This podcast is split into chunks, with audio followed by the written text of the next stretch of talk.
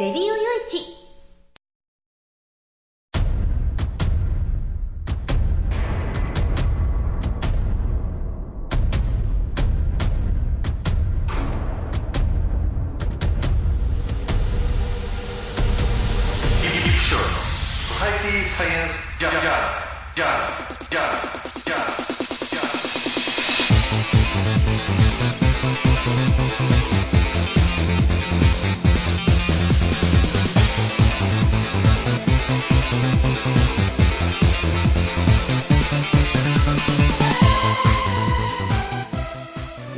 ハローじゃご機嫌いかがですかソサイティサイエンスジャーナル第369回ぐらぐらいかなってまた見とけよって話なんですけどね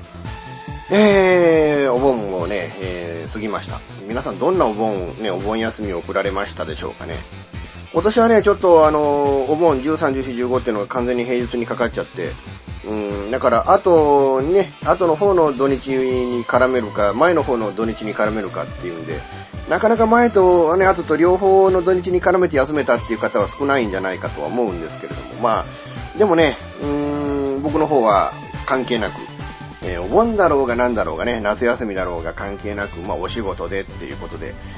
一応あのね、えーある、あの保険屋さんのホームページ、これまあ、先週もね、言いましたけど、まあ、完成じゃないんですけどね、一応バージョン1.0ということで、うんまあ、お客さんのね、えーお借り、ね、借りられているロリポップのサーバーにも入れましてね、一応運用を開始したっていう感じなんですけど、でも本当ね、うーん、なかなかね、難しいなと。うん、いうのが、お客さんが、その、もうこの期間、この日からもう、あの、公開して始めたいんだっていうのと、なかなかね、満足のいくレベルに完成したものを作るっていうのとが、なかなかね、合わなくてね、うん、こちらは最初納期を今月末っていう風に提示してたっていうこともあって、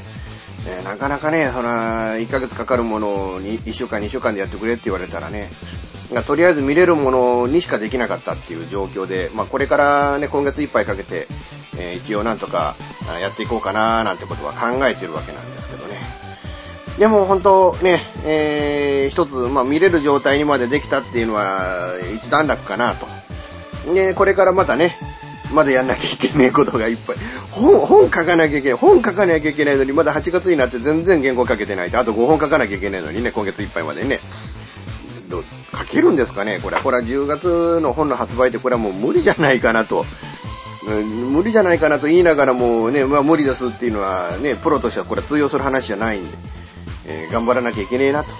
もうアップアップ状態でなんてことを言いながら今回進めてまいりたいなと思います。最後まで皆さんお付き合いよろしくお願いいたします。この番組は、レディオ用一の制作により、全国の皆様にお届けいたします。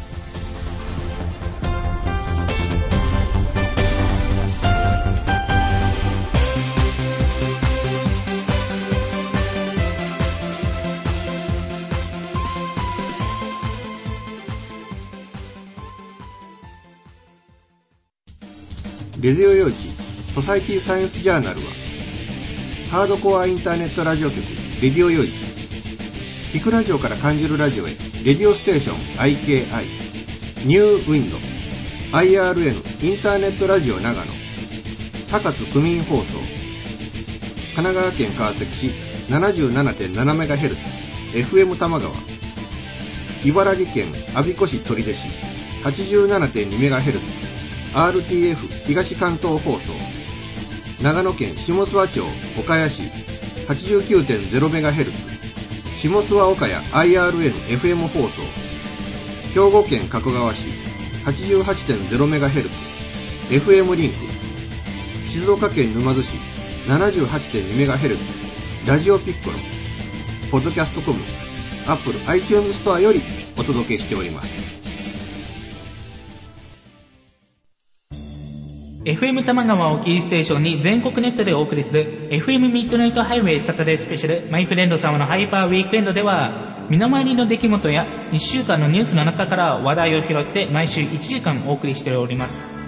また時にはゲストをお迎えしてのフリートークスペシャルとしてもお送りしております。週末の情報バラエティ番組マイフレンド様のハイパーウィークエンドインターネットレディオステーションニューウィンドで毎週土曜日に配信しております。ぜひ皆さん聞いてくださいね。テレビビンゴネットアイランド会社で役立つ面白応援グッズの紹介をはじめ、ためになる情報、ミュージシャンの生出演など、映像でお届けする30分の生放送。テレビビンゴネットアイランドは毎週水曜日19時30分から20時。テレビビンゴで放送中です。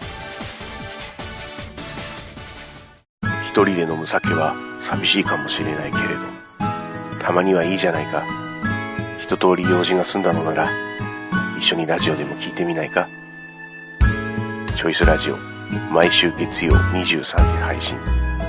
検索サイトにて、チョイスラジオと検索をしてください。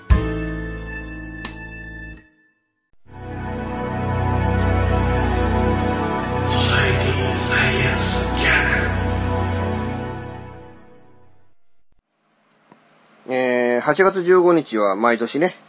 えー必ずこう終戦の日っていうのが来るわけで、ね、まあ8月6日の広島原爆の日ね、えー8月9日長崎原爆の日ね、で、こう続いて、それで15日が、えー終戦記念日っていうことで、あの、なんていうのかな、その、終戦記念日だっていうことをね、なんか皆さん頭の中に入れておられるんでしょうけれども、この日は敗戦した日なんだっていうね、うん、この、あの、今回天皇陛下がね、その戦争のために亡くなられた多くのね、えー、御霊に対してっていうような表現をされましたけれども、その、戦争、戦争って何だったのかなっていうのをもう一度ね、うん、頭の中に入れておく必要がある、そういう日なんじゃないかな、なんてこともね、うーん、考えるわけなんですけれども。僕がね、子供の頃っていうのが、もう今からもそれこそ30年、えー40年前ですけどね、その頃にっていうと、やっぱり僕の周りに、やっぱりその家族で戦死された方ね、そういうおじいちゃんおばあちゃんの話っていうのをよく聞いたんですよね。そのうちのおじいさんおばあさんの話だけではなくてね。うん、あのーもっと言えば、その、えーご近所のね、えー方とか、あるいはその友達のおじいさんおばあさんとかね、うんそういういろいろ戦争でこういうね、ひもじくて食うもんがなくてね、とかね、そういう話をいっぱいこう聞いてて、で、その中でね、うーん、やっぱりその、あ、戦争ってこういうものなんだっていうのをその幼げなね、子供心に、こう、心にこう刻み込んだ部分っていうのはあったわけなんですけれども、今ね、子供たちっていうのは、まあ僕らの世代の人がほとんど親でね、ひどい、ひどい家になると、その子供のおじいさんおばあさんが僕らの世代なんていうのね、実際、あの、同級生で孫がいる同級生っていっぱいいるんでね、今ね。そういう人たちの話なんかも聞くとね、うーん、なんてのかな、その、今日本がその右側の方向に向いていってるっていうのもなんかわからんじゃないというか、その戦争っていうものの本質っていうものが、どうしてもやっぱりそのミサイルが打ち上がってて、鉄砲でパンパンパンパンってやっててっていう、そういうものでしかなくてね。その裏でやっぱりその人々がどういう暮らしを強いられて、でね、その、どういう思いでその日々を過ごしてきていたのかっていう部分がね、どうも、滑落してね、こう抜け落ちているっていう、そんな気がしてならないわけでね。実際その、戦争によって日本の、あの、戦ね、その、侵略によって多くの国々に迷惑をかけてっていう、なんか細川政権以来のその、いわゆるそのね、平和式典、その終戦の式典での内閣総理大臣がその、踏襲してきた言葉っていうのがあったそうなんですけれどね。まあ、毎年の言葉なんて僕も知らないんで、うーん、あったそうなんでとしか言いようがないんですけれども。でも、ぶっちゃけてね、その、まあ、なんていうのかな、その、もちろん日本がその侵略をしていって、そこでいろんな生活を強いられて、あるいは亡くなられた方々っていうのが多くいるっていうのは、まあそれはまあそうなんでしょうと。一方でやっぱりその、日本はあるいは加害者なのかもわからないけれども、それは国の政策が加害者だっただけの話であって、そのせ、ね、によっていろんなね、その苦しい生活を強いられてきた、あるいは命を落としてきた方、落とされた方っていうのはね、ぶっちゃけて言えば、その人たち一人一人、その市民というのは、やっぱり被害、やっぱり被害者なんですよね。その加害国、被害国関係なく、戦争っていうものがもたらすものすべてが、こう、被害者だけを作っていくっていう、そういう現実があるんだっていうことをね。それを、まあ、認識した上でやっぱり戦争っていうものの本質っていうものを、こう、もう一度我々考えていく必要があるんじゃないかなと思うわけなんですよね。ねまあ、集団的自衛権の問題なんてね、あの、まあ、その、いわゆる憲法をどうするかじゃなくて、その憲法の解釈をどうするかっていう問題があって、で、そこの部分で、うーん、まあ、あの、ね、その集団的自衛権を認めましょうという判断に、まあ、舵を切ったと。あまあ、今の自民党の考え方がそういう方向なので、そういうふうに舵を切ったっていう方に、まあ、なってるわけなんですけれども、ということは、じゃあアメリカが今後、中東例えて言うと、ね、エジプトに対してだとか、えー、パレスチナに対してだとか、そういった国々、あるいはパキスタンに対してだとか、そういった国々と、じゃあドンパチを構えますっていうことになった時にね、じゃあ日本も、その、集団的自衛権、ね、その、日本が戦争になった時にアメリカが来るわけだから、逆にアメリカが戦争を始めた時には日本もその、同盟国として、アメリカと共に敵国と戦っていくんだということになった時にね、いや、いやおうなしに日本っていうのは、その、戦争、戦争国になっちゃうわけなんですよね。で、その戦争国になっちゃうっていうことは、うん、それによって、大事な家族が、その、戦争、ね、戦闘状態のところに行って、えー、命を失うっていう、えー、ことだってあるわけだし、それによって働きでね、その戦争に行くことによって働き、ね、働いてくれる人間が命を落としていなくなっちゃって、その結果、貧困の中で生活していかなきゃいけないっていう、そういうことだってあるわけだし、えー、やっぱりその、場合によったらね、その、日本が当事国なんだということで、日本にミサイルを撃ち込んでくる国だってあるかもわからないわけでね。そそういうなると、本当に、我々一人一人の生活というものがどういうものになるのかっていうことをね、そういうことをよくシミュレーションして、その上で、その政府がいろんな判断をしていくっていうことが、これからとても重要になってくるんじゃないかなと。これまでやっぱりね、その、日本がそのドンパチやるんだどうのこうのっていう話は、あくまでもね、あくまでも、所詮は机上の空論でしかないわけであって、えー、シミュレーションしようがなんだろうが、その、現実味っていうのがなかったわけですけれども、でもこれからはもしかしたらそういうことも現実味のある話なんだということを踏まえた上で考えて、えー、いろんな判断っていうものをしていかなきゃいけないっていうことになるとね、うーん、どうなんでしょうかね。その覚悟っていうのは今国民にあるんでしょうかね。うん。あの、この8月15日っていう日はね、やっぱり戦争によって命を失った全ての人々、もちろんその戦争で亡くなった方々っていうのもそうだし、うん、あるいは、あその、食料がなくて貧困の中で、えー、病気になっていって、あるいはその、餓死したとかね、そういう風な命の落とし方をされた方々に対してもそうだし、えー、空爆なりなんなりね、うん、そういった直接、アメリカからの直接攻撃で命を落とした方々もそうなんだけれども、うん、そういった方々、命を落とされた方すべてに対してね、日本っていうのは平和なんですと。うんあなた方がいたおかげで、まあ、ね、その後の日本っていうのは、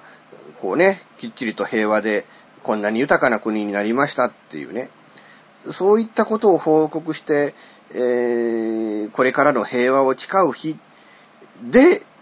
8月15日はあるべきなんじゃないかな、そう思ったわけなんですけれども、今年はだからそういうね、なんかその、おそらく、日本という国が、あるいはその安倍さんという人が、これから日本をどういう方向に導こうとしているのかっていう、そこをね、踏まえた上でのあの天皇陛下のあのお言葉になったんじゃないかなっていう気がするわけなんですよね。うん、まさにその、そういう、御霊に対しての、異例の言葉ってなってたのは天皇陛下のあの言葉であって内閣総理大臣の言葉じゃねえなっていうのはね、それだけに今の日本っていうのはこれから、なんかこうね、我々市民一人一人が危機感を持たなきゃいけないような状況になってきてるんだってことをね、まあ肝に銘じる必要はあるんじゃないかなと、まあ思うわけですけど、まあ一方でその8月15日っていうと国会議員なりなんなりがね、あの、靖国神社に参拝するっていう、そういう日だったりするわけですけれども。ね、まあ一応ね、安倍さんは玉串料、あの、私費で、自分のお小遣いで支払って、ただ、えー名前には内閣総理大臣、あの、ね、えー安倍晋三っていうふうに、まあお書きにはなったそうですけれども、うーん、まあ一応そういうことで、えー微妙な、ね、微妙な立場を取られたわけですけれどね。うーん50歩100歩っていう言葉もあってね、うーん、あのー、玉串料をね、捧げたっていうことで、やっぱりそれだけでもやっぱり反発される方々っていうのはいるわけでね。うーん、だったら、参るか参らないか、はっきり、本当にはっきりした立場を取られた方が良かったんじゃないかなっていう気もしないではないんですけれども、ただ、今回に関しては、まあ、あのね、安倍さんほか、その麻生さんも含めて官房長官、えーそういった方々、あのが参拝しないっていうことで、どうも、水面下で中国と約束ができてたみたいで、だからこの状況っていうのは予定調和が出来上がってたんだっていうような指摘もあってね。これで、まあ、あの、日本と中国、日本と韓国が首脳会談を行うような、そういう土壌っていうのがようやくここに来て整いつつあるのかなっていう、えーそんな気もするわけなんですけれども。でも、ほんとね、うーん、その、内閣総理大臣が、その、一宗教施設に参ろうか参るまいか、それがこんな大きな国際問題になるべきことではないわけであってね。で、こんなことがこういう大きな国際問題にならなきゃいけないような、そのなんていうのかな、国としての動き方をするからこういうことになったんだっていう部分もあったりもするわけで。まあ、因縁つけてるのは向こうだから、だから向こうが因縁つけてるだけなんで、日本が正々堂々としていればいいんだみたいな、そういう考え方もあるんでしょうけれども、ただ、やっぱり、外交っていうのは向こうの人とこっちの人とのお互いのね、えーその心の中をこう、ね、やっぱりその疑ったりだとか信頼したりだとかそういうことの積み重ねによって、えーいわゆるどうしても感情論みたいなものが先に立ってしまう、そういう性質のものでもあってね。だからこそやっぱり戦争なんてものも起きるわけであって。だから、その、今後やっぱりね、その戦争っていうものが起きないようにするためには、お互いのね、日本も他国も、お互いの人命のね、人の命っていうものを、これからいかに大切にしていくのかっていうことを考える。その上で、あの、これからどうしたらいいのかっていうことをね、よく考えて、これからね、日本という国をこの政治家の方々にはこう導いていただきたいなと思うわけなんですけれど、8月15日というね、日に、うん、まあ、うちもね、その戦争、戦時中のその栄養状況の悪さで、僕のおじとおばも亡くなったそうなんですけれどね、まあ、さすがに、あのーね、亡くなったそうだっていうしかいないですよ。だって、実感としてないからね、お墓に行ったら石塔があるから、うん、これがおじさんのお墓なんだっていうふうに言われて、あ、そうなのかって思うだけであってね。うん、だけど、そうじゃないからね。えーもうあの、心と、自分が会ったことのない人だからね。で、実際そのおじいさんの弟もなんか戦争で亡くなられてですね、兵隊でいて亡くなられてっていうこともあって、やっぱりそう、身近にやっぱりそういうね、戦争で亡くなった方っていうのがいるっていう環境っていうのが、まあなんていうか、あこれからね、若い人たちはどんどんどんどんそういうあの感覚っていうのがなくなっていくものだっていうふうにも思うんでね。うーん、だから、やっぱその戦争の悲惨さ、戦争は絶対あってはいけないんだっていうこと、それをこうね、やっぱり訴えていくっていうことも必要だし、我々一人一人国民がそう戦争にはならないようにしていくにはどうしたらいいのかっていうことも考えていかなきゃいけないし、っていうことをね、ちょっとこの番組では強くちょっと申し上げたいなと思います。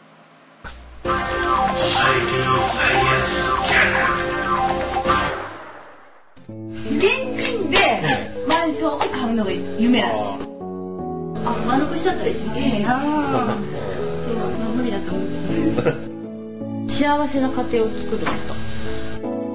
留学したいんですけど心理学の方を勉強したいなと思っていて、で、あの、マンション建てて一番上に住むっていうのが理想かな。あなたの夢を応援しています。風俗リンクラジオ。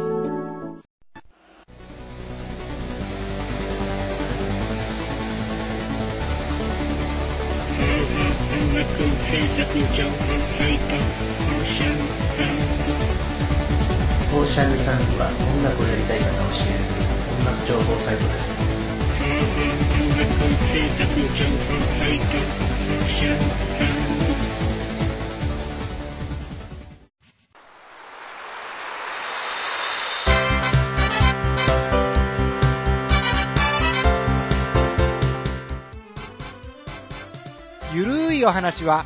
フェアリーテールが気が向いた時に更新する、えーその時興味があるもの、ゲームの話、自転車のお話、まあ、社会状況のお話、そういうものを題材に、えーゆるくゆるく語る番組です。ぜひ、皆さん、聞いてね。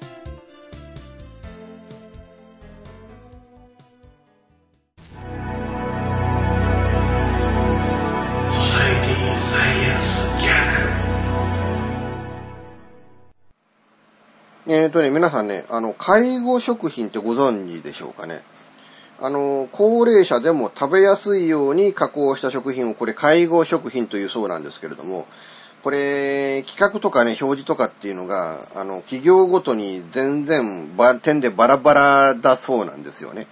で、それを、その、企画、介護食品という一つの、えージャンルにおいてのその企画であるとか、あるいはその表示というものを、えー統一しようというふうに、まあ、農林ね農林水産省は、えーそういう方針を固めたということなんですけれども、うん現在のね、その、介護食品という、その、高齢者でも食べやすいように加工した食品、えーこの市場は1000億円規模もあるんだけれども、えーその商品、明確な基準がないために、えーまあ、混乱もあると。えーまた、あの介護食品というね、呼び方にも抵抗感を持つ人がいると。あそうなんかね、確かに、この、あなた、このね、この介護食品食べてくださいって言うと、あわしゃ介護が必要な、あね、衰えた老人なんかの、というふうに、まあ、捉え、ひねくれて捉えられる方々も確かにね、えーうちの両親なんかも結構そういう点ひねくれてますからね。だからまあ、うん、そういう抵抗感を持つ人もいるので、新しい名前もこう、これから考えていこうじゃないかっていうことになっているそうなんですけれども。まあ、あ食べやすいように加工する。どういうふうに加工するのかっていうと、口に含みやすいように、えー細かく刻んだもの。結構ね、あのーまあ、あのー僕の両親じゃなくて、僕のお袋のお母さんね。えー僕からするとおばあさんなわけですけれども、おばあさんがね、今から20年前に市民病院に入院しててね、ねもう食べるのがね、もうまともに食えないぐらいにもうボケて体が衰えててね、で、介護食っていうご飯を、あの、市民病院がわざわざ提供してくれてたんですけれども、あの、もう何でもね、とにかくあの、野菜なんかでも、あの、細かく切り刻んだものとか、あるいはおろしですったものとか、うーん、いう感じでね、えーもう何食ってんのかわかんねえっていうようなね、えーそういうものとかね、あとはもうその噛む力が弱い人でも食べられるような流動食、ゼリー状の商品、えー介護を受ける人の状態に合わせて様々な種類っていうものが、まあ、今現在でも販売されているっていうことなんでしょうけれども、やっぱりその医療の場、あるいは介護のね、現場なんかでも、やっぱりその介護食として、まあ、提供している食事としてそういうふうにね、えーその人一人一人の状況に合わせて様々な形状の介護食というものが、うん、多分提供はされているんでしょうけれどもね。ねこの、これからそのね、介護食品の課題を議論していくために、えー加工食品を所管する農水省が、えー有識者会議で、えー企業や、えー介護団体が介護される人の状態などに応じてバラバラな名称や表記を採用し,、えーしているからわからない、えーだからなんとかこれを統一しようというふうな議論が現在行われているということなんですよね。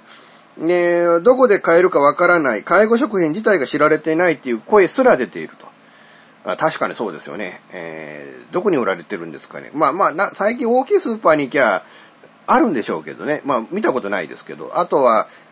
ドラッグストアとかね。あと最近そのね、いろいろ病院とかなんかに、あのね、特にやっぱ整形外科とか、あるいはその、えー脳神経外科とか、老人介護施設系の病院であるとか。そういったところに置かれ、あの、ね、その、近くによく介護用品店みたいなね、えーものが、あの、そういうお店が置かれてたりしますけれども、そういうところでも多分介護食品っていうのはこう、購入することはできるんだとは思うわけですけど、でもじろじろと見たことないですからね、やっぱり元気なうちに。うちの両親なんかもね、やっぱりその介護が必要な状況ではあって、まあ今日なんかでもこう、毎週ね、今金曜日におしゃべりしてますけれども、うん、金曜日には、そうやって言ってますけれどね。言ってますけれども、でも、まあ、なんていうか、あーね、うーんそんな、その介護食品みたいなものをなんとか食べなくても普通のものが硬くなければ食えるっていう、えー状況なんで、まあありがたいもんだなと。だからそういう状況なんで、あえてそういうね、その介護食だなんだっていうものをこう、じろじろと見ようかなと。いうことにはな、ね、そういう気にならないんで、なかなかこう、目に入ってきた記憶っていうのはないわけなんですけれども。えーまあこれでね、えー農林水産省は民間企業とも協力して、えーその介護食品というものの知名度を上げるための PR 活動も行うと、えーいうことで、えーまだ抵抗感、拒否感があるから、あ明るいイメージの名称も考えるっていうんですけど、お上が主導でね、こういう名前、考えた名前って、まあ、まあ、普通、浸透しないんですよね。まあ僕らは、まあぶっちゃけて言えば中年も、ね、今で言う中年、昔で言う中年、まあ熟年なんて言い方を最近はしますけれどね。だけど、あの、昔、ね、その、あの、政府が考えた、お上が考えたのは実年、実際の年齢って書いて実年っていう風に、えー書いた言葉があってね。えー誰も未だにそんなもん読んでませんけどね。あと、まあ、国電ね、えー今なんていうのかな、JR、JR のね、あの、近郊区間っていう言い方をしますかね？でも、昔は国電って言ってましたけど、国、国鉄じゃなくなるからあれ、E 電にしようっていうね。E 電って誰も言わないでしょ？だからなんかそういうね、そのお上主導で考えた名前っていうのは、主導、これね、だから、どんな明るいイメージの名前考えても、これがなんかこう、一般的になるとは正直、あんまりこう、覚えなかったりはするわけなんですけれども。えー早ければ再来年2014年度中に具体的な取り組みを始めたいというふうに今農水省は考えている。えー介護施設などを所管する厚生労働省とも連携したいと説明をしているということなんですけれども、えー、00年度末のお要介護者、えー256万人、えーだけど2011年、ねえー末には530万人、要介護者の人口というのがこの10年間ほどの間に2倍以上に増えていると。えいうことで、えこの介護食品の潜在的な需要が2兆5000億円にも上るんではないかと。え現在5000億円えじゃあ現在1000億円えだけど実はこれをちゃんと開拓すれば2兆5000億円の市場のあのマーケットに広がっていくっていうことでね。だからまあ、経済効果なんかも考えて、えーまあ、なんとかね、えーやりませんかと、もっとあの混乱がないように、あるいはその、うんこういう市場をもっと利用ね、えーこういう食品をもっと利用して、皆さんにも利用してもらえるようにしていこうかなというふうな、えーそういう決意の表れなんかでもあるわけなんでしょうけれども。ただ、正直ね、この、これだけこのね、今その介護っていうのが様々なね、例えば老人用のおむつとか、あるいは杖とか、車椅子とか、あるいは介護用ベッドであるとか、そういうもので、その介護に対しての様々な、あね、えー機械っていうものがいろんな企画が統一されて、その統一した企画のもとで様々な商品が開発されてっている状況があるわけですけれども、その中でその食品分野だけが、全くこう、手つかずで、その企画も何も存在してなかったっていうこと、その自体がね、あまりにもこう意外で、えーそうやったんやっていう、えーそう思う次第なんですけれども。まあ、あのね、皆さん、あの、ぜひね、こういう市場、うん、あの、皆さんね、その、周りにも、そのね、ご老人、やっぱ介護が必要な方っていうのは結構おられるんじゃないかと思うんですけれども、うん、そういった方々、ね、えー、が、なんていうのかな、その、要介護を受けておられる方々が、うん、その、苦痛をね、伴わずに、えー、これからの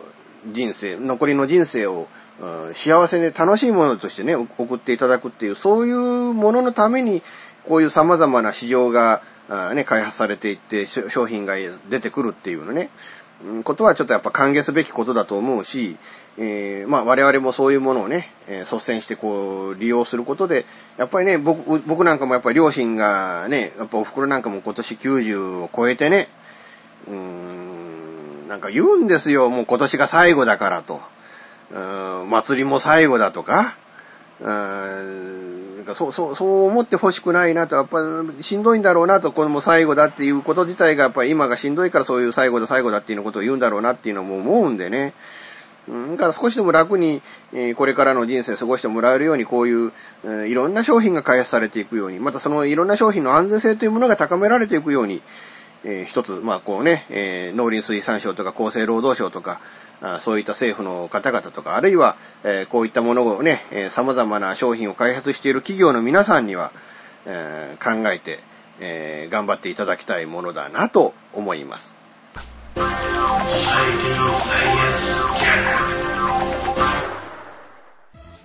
レディオ用地ソサイティサイエンスジャーナルは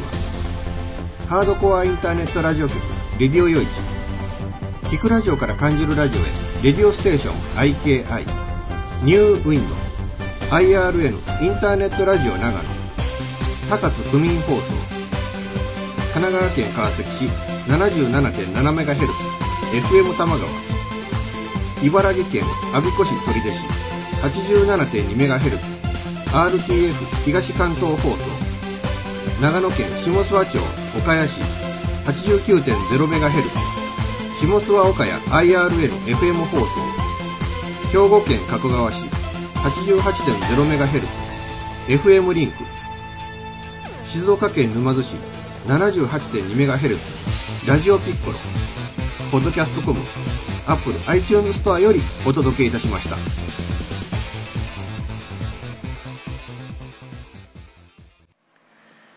ということでね、うんまあいろいろとこうお仕事、お盆だというのにお仕事で回ってっていうね、なかなかこう息がつけない状況が続いてるっていう、えー、なんとか早くね、そのね、あの保険屋さんのホームページもきちっと完成したものにしたいし、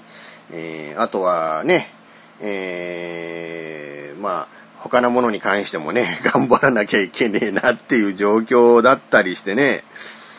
うーん、なんてのかな、あのー、うーん、あの、進まねえなと、進まねえ割には金になってねえなみたいなね。うん、NTT の仕事も思ったほどね、この先月、先々月、これからとんでもない状況になるんだって言われながらとんでもない状況になってねえしっていうのはね。